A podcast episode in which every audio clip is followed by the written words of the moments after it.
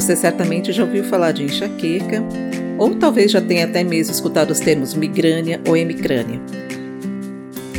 Todos esses termos são sinônimos de um tipo de cefaleia ou dor de cabeça que é um dos mais prevalentes na população mundial. Nessa terceira temporada do Neuroverso, a gente vem discutindo diversos aspectos da enxaqueca e hoje nós vamos falar sobre duas coisas muito importantes: o que é enxaqueca crônica, por que, ela acontece e uma das principais causas de enxaqueca crônica, que é o uso abusivo de analgésicos. A partir de quantos comprimidos é considerado um uso abusivo de analgésicos? Nesse episódio, você vai aprender sobre isso. Neuroverso, o seu podcast sobre neurociências e saúde cerebral, com doutora Patrícia de Carvalho Aguiar.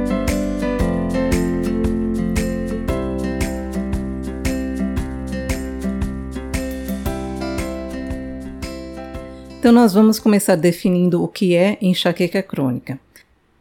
A enxaqueca crônica é aquela situação em que ocorre mais de 15 episódios de dor por mês sendo que pelo menos oito deles têm que ter as características de enxaqueca e essa condição tem uma duração acima de três meses.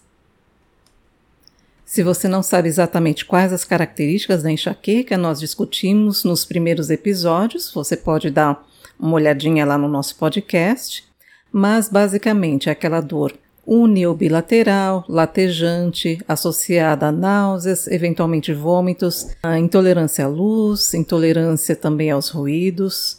Essas são apenas algumas das principais características, mas nós sabemos que há outras e você pode escutá-las nos episódios 1 e 2 dessa temporada sobre enxaqueca.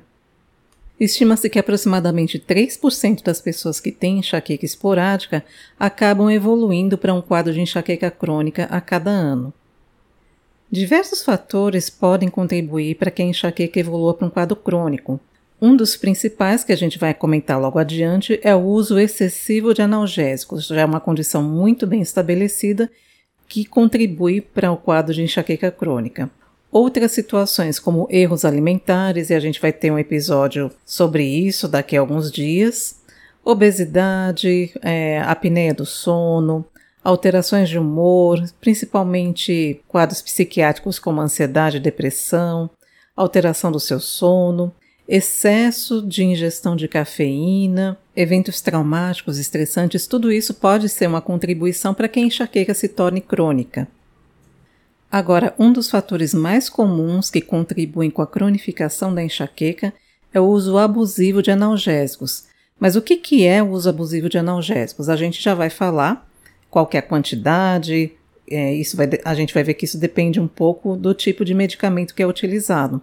Mas a história clássica é aquela pessoa que tem uma enxaqueca esporádica, de repente essa enxaqueca começa a ficar um pouco mais frequente, a pessoa vai tomando analgésicos, responde a esse analgésico muito bem, mas começa a fazer uso mais de uma vez por semana, duas, daqui a pouco já está usando três vezes por semana, e a gente sabe que isso é um gatilho para que essa dor tenha um efeito rebote e se torne persistente a ponto de ser praticamente diária.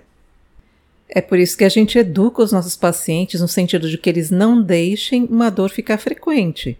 Se está é, tendo uma dor esporádica, eventualmente não é nem todo mês, não é toda semana, ou que responde bem a analgésicos, ok.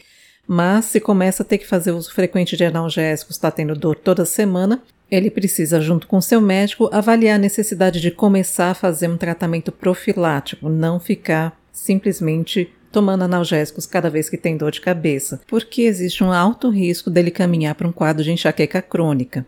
E chegando a essa situação de um quadro de enxaqueca crônica por causa de um uso abusivo de analgésicos, o tratamento aconselhado é fazer a desintoxicação. Ele vai ter que parar de tomar esses analgésicos. É claro que isso não é feito de qualquer maneira, existe toda uma orientação para que essa pessoa passe por esse processo de desintoxicação medicamentosa. Bem, mas vamos aos números agora. Qual é o número de analgésicos considerado excessivo na enxaqueca? Isso vai depender do tipo de medicamento.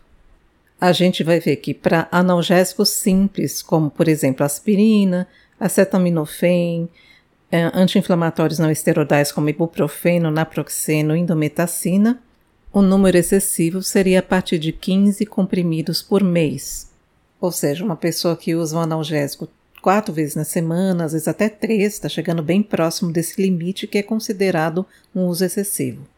Já para outros medicamentos, a gente vai ver que esse limite é menor ainda, de apenas 10 comprimidos por mês. E quais são esses medicamentos? Normalmente são aquelas combinações em que você vê, por exemplo, algum desses tipos de analgésicos combinado com cafeína, ou com aspirina, ou com acetaminofém.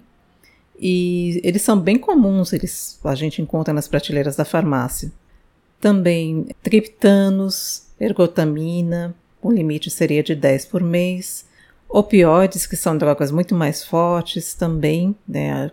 Normalmente a gente nem recomenda que eles sejam utilizados nos casos de enxaqueca, mas algumas pessoas utilizam. Também o limite é inferior a 10 comprimidos por mês. Vocês repararam que a gente falou sobre a cafeína combinada a, com outros analgésicos.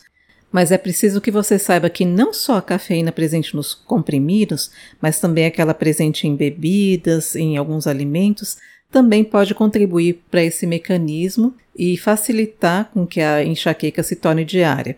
Então é muito importante você observar o quanto de cafeína você tem ingerido ao longo do dia e lembrar que a cafeína não está presente apenas no café.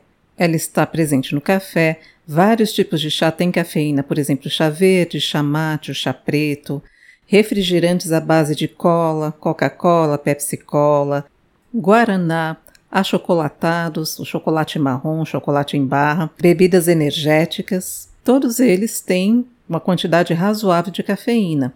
O limite preconizado é de 200 miligramas de cafeína por dia.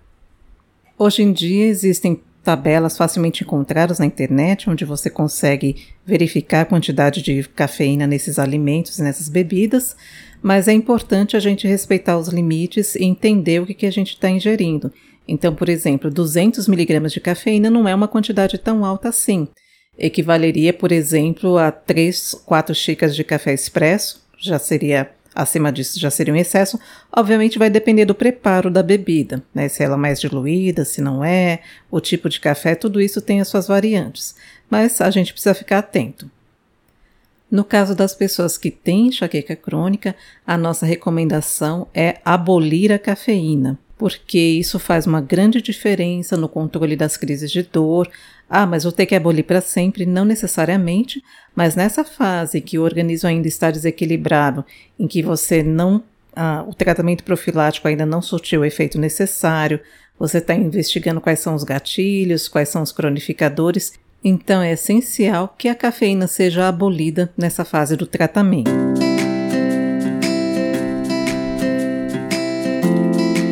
Nós vamos encerrando esse episódio por aqui. Eu espero que tenha sido útil para você.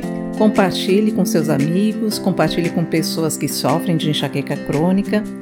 A gente sempre enfatiza que nosso conteúdo é educacional, ele não deve ser utilizado para autodiagnóstico é sempre importante que você procure um profissional da saúde. Se você tem enxaqueca, procure um médico especialista para fazer o seu tratamento e não fique se automedicando e também não adie o começo do seu tratamento.